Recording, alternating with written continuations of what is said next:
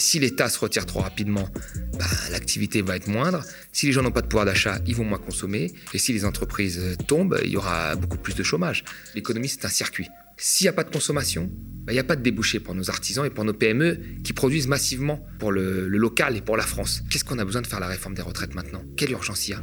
On est excédentaire pour, pour des, hypothétiques scénarios dans 10-12 ans, pour des, pour des déficits qui sont extrêmement faibles, 5% de l'ensemble de, des retraites. Quel est le but de cette urgence?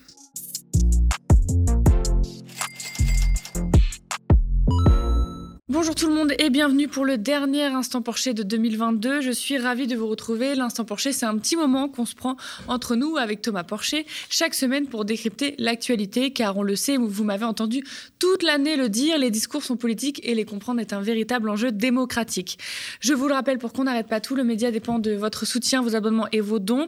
Nous sommes dans la dernière ligne droite de notre grande campagne de dons de fin d'année pour ne pas mourir. Alors pour celles et ceux qui le peuvent, rendez-vous sur onarrive.lemediatv.fr pour nous soutenir.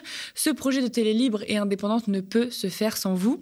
Au programme aujourd'hui, qui dit dernier instant porché de 2022, dit bilan et prévision pour 2023.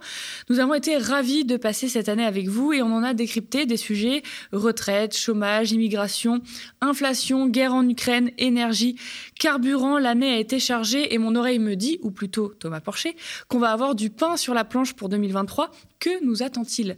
D'abord Thomas, est-ce que tu peux nous dresser un bilan de cette année 2022 qui a été très dense, si bien qu'on a l'impression d'avoir vécu euh, trois ans en un an. Tout à fait. 2022, ça devait être l'année de la reprise économique, normalement. Il y avait un début, fin 2021, il y avait un début d'inflation avec les plans de relance. La vraie crainte, c'était quoi en 2022 C'était qu'il y ait un variant, truc muche qui arrive et qui soit beaucoup plus violent et qu'on soit obligé d'avoir des formes de confinement qui ralentiraient euh, l'économie. On a plus ou moins été épargné par ça. Le variant, euh, l'Omicron a été moins violent que prévu. Euh, l'économie a pu tenir. Donc on a été plutôt épargné par ça. Mais ce qui s'est passé, c'est qu'il y a eu le conflit entre la Russie et l'Ukraine qui a fait très fortement augmenter les prix de l'énergie, la Russie étant un des premiers producteurs de gaz et de pétrole au monde, l'Ukraine et la Russie étant des deux producteurs de blé. Et comme nous vivons dans une économie mondialisée où quasiment tout nécessite un coût de transport, il y a eu une forte inflation, très forte inflation, comme on n'avait pas vu ces dernières années. Et là, comme les salaires ne sont pas reliés à l'inflation, euh, le salaire tenant compte de l'inflation, ce qu'on appelle le salaire réel, ce qui détermine le pouvoir d'achat, a chuté drastiquement. Donc la rentrée a été une rentrée où la question finalement de pouvoir d'achat était la question la plus importante. Et pourtant, quand on regarde euh, l'élection présidentielle qui a eu lieu aussi en 2022, euh, le président qui a été élu n'avait quasiment rien proposé pour le pouvoir d'achat. La seule réforme qu'il avait mis en avant, c'était la réforme des retraites. D'ailleurs, qu'il n'y a que les, seniors qui soutiennent cette réforme dans les sondages en, majorité, et ce sont ceux aussi qui ont voté pour Macron. Euh, donc, il n'y avait rien sur le pouvoir d'achat. Et là, on se retrouve avec un, mois de, un dernier trimestre où tout flambe, tout augmente, où il y a un vrai problème d'inflation et donc de pouvoir d'achat qui va avec. Alors, face à ça, le gouvernement a fait des boucliers tarifaires, sur l'électricité, des remises sur les carburants, ce qui a permis effectivement d'endiguer une partie de l'inflation, et ce qui fait qu'on a 6% d'inflation. Sur les biens alimentaires, on est bien plus, bien plus élevé, hein. mais on a quand même une des inflations les plus faibles d'Europe, mais malgré tout, pour la personne qui remplit encore une fois son caddie, ce n'est pas entendable de lui dire qu'un Estonien vit moins bien que lui ou qu'un Allemand vit. Il s'en fout de ça. Lui, il voit son caddie et il voit les difficultés qu'il a à la fin du mois. Et comme 30% des Français sont au maximum, ils ne pouvaient pas faire plus d'efforts. Là, il y a un vrai choc sur un tiers de la population française euh, qui a lieu depuis l'inflation. Donc c'est ça le bilan. Le bilan de l'année, c'est une inflation qui a miné le pouvoir d'achat et des discussions euh, pour, euh, qui commencent à avoir lieu, hein, des, des discussions pour que le soutien à l'économie je dirais même pas discussion, des faits pour que le soutien à l'économie se retire petit à petit, euh, ce soutien notamment aux entreprises euh, post-Covid. Et donc, ça crée de fortes incertitudes sur, sur, sur, sur 2023 très forte incertitude. On va encore nous dire qu'on parle tout le temps des mauvaises nouvelles, mais euh, est-ce que toi, tu vois des difficultés auxquelles vont être confrontés les Français euh, à partir de l'année prochaine? Bah Oui, alors ça devait être provisoire parce que c'était une inflation tirée par les plans de relance au départ. Et comme les plans de relance soutenaient la consommation et que l'offre ne répondait pas à ces plans de relance parce que l'offre aujourd'hui est délocalisée souvent en Asie et qu'il y avait des confinements, on s'est tous dit, voilà, Omicron étant le variant de ce qu'il est, euh, l'offre va se décanter et puis la mondialisation va se remettre en place euh, et l'inflation va être passagère ou va, va être à des niveaux beaucoup plus faibles. Comme maintenant il y a le conflit qui s'y ajoute, l'inflation est élevée, on ne sait pas quand est-ce que ce conflit va s'arrêter, et beaucoup de gens disent que même s'il s'arrêtait et que les sanctions continuent à l'égard de la Russie, notamment sur l'énergie, on aura euh, toujours sur les prix de l'énergie, sur un certain nombre de biens, euh, une, inflation. Donc euh, c'est le début d'un cycle, en tous les cas, même si c'est très difficile de voir sur le, sur, le, sur le long terme, mais on sait que ce sera plus que du court terme, il faut en tous les cas prévoir que ce soit du moyen terme. Face à ça, qu'est-ce qu'on peut faire?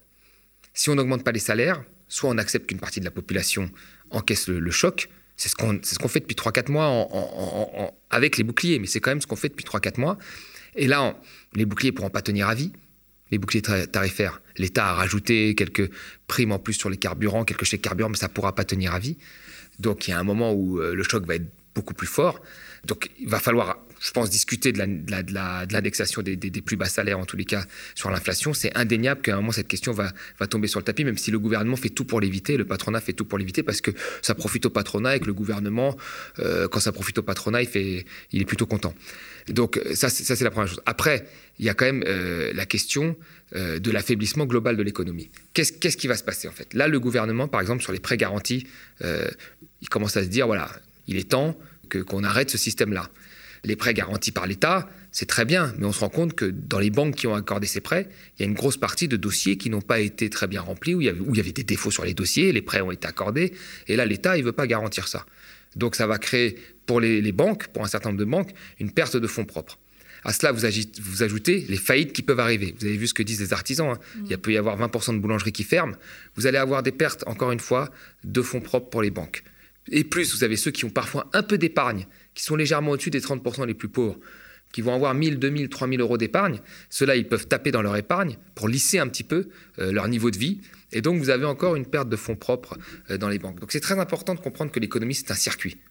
S'il n'y a pas de consommation, aujourd'hui, c'est le principal moteur de notre économie, bah, il n'y a pas de débouché pour nos artisans et pour nos PME qui produisent massivement pour le, local et pour la France. Ça, c'est la première chose.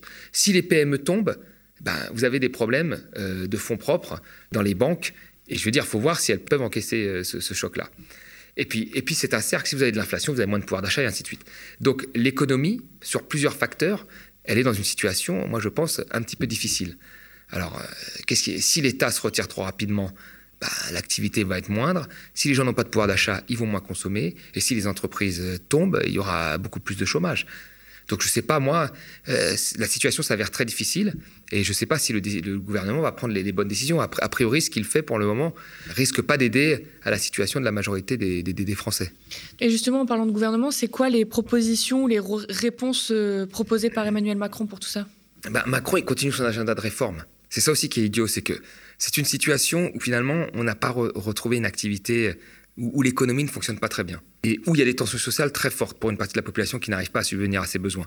Si là-dessus vous rajoutez un agenda de réforme assez fort, comme la réforme des retraites, où les syndicats vont monter au créneau, euh, où il y a une chance que ça, que ça tourne en, mouvement social, euh, que ça aille beaucoup plus loin, bah là, il va, y avoir encore plus d'impact sur l'activité personne n'a intérêt, finalement, personne n'a intérêt à cette, cette, tension. Personne ne veut aller. Je pense que même les, gens ne veulent pas aller dans la rue. On, les pousse à y aller. On les pousse à y aller avec ces réformes des retraites, avec ces problèmes de pouvoir d'achat. Si les salaires étaient indexés euh, sur les prix, au moins pour les, 50% des Français les plus, les, plus faibles, ils n'iraient pas dans la rue par plaisir, ils feraient pas grève et perdraient des jours de paye par plaisir. Ils le font parce que le gouvernement les, les pousse à ça. Donc il est possible qu'il y ait un, on va dire, un premier trimestre très social. Très social. Et, je veux dire, il n'y a jamais zéro mort à ça. C'est dur pour les salariés qui font grève, c'est très dur. C'est très dur mais c'est dur aussi pour les entreprises euh, qui travaillent, et, notamment les plus faibles, qui pourraient se prendre le choc, le, dernier choc. Donc, c'est une situation, et le gouvernement joue avec le feu, il continue avec ça. Qu'est-ce qu'on a besoin de faire la réforme des retraites maintenant? Quelle urgence il y a? On est excédentaire. Pour, des, hypothétiques scénarios dans 10-12 ans, pour des, déficits qui sont extrêmement faibles, 5% de l'ensemble de, des retraites, qu'est-ce qu'on a? Quel est le but de cette urgence? Si ce n'est avoir cet agenda à tenir auprès de Bruxelles ou pour dire oui, je sors de, mon quinquennat, j'ai fait les réformes qu'il fallait faire. Donc euh, là-dessus, ça ne répond en rien aux problématiques des Français. Mais par contre, ça répond à un agenda qui a été promis euh, euh, à, Bruxelles. Donc, je ne sais pas du tout les bonnes réformes. Et puis après, vous avez la hausse des taux pour contrer l'inflation, qui est décidée à, à, Bruxelles avec l'aval de la France et qui va tuer l'activité économique.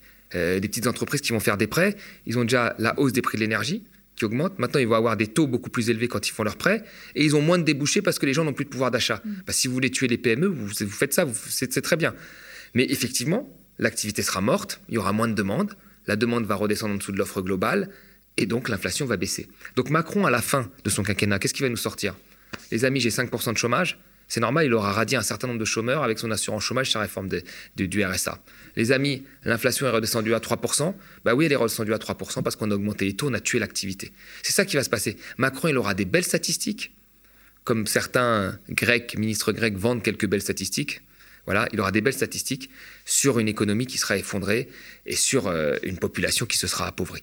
Et c'est ça, en fait, au final. Et il dira, regardez, j'ai mes belles statistiques, j'ai été très bon. Et la Macronie, la part de, des gens qui votent pour Macron et qui, eux, ne sentent pas l'inflation, qui, eux, s'en moquent de tout ça, finalement, c'est 30% des Français les, plus riches, hein, dont les 10% profitent plus que les autres.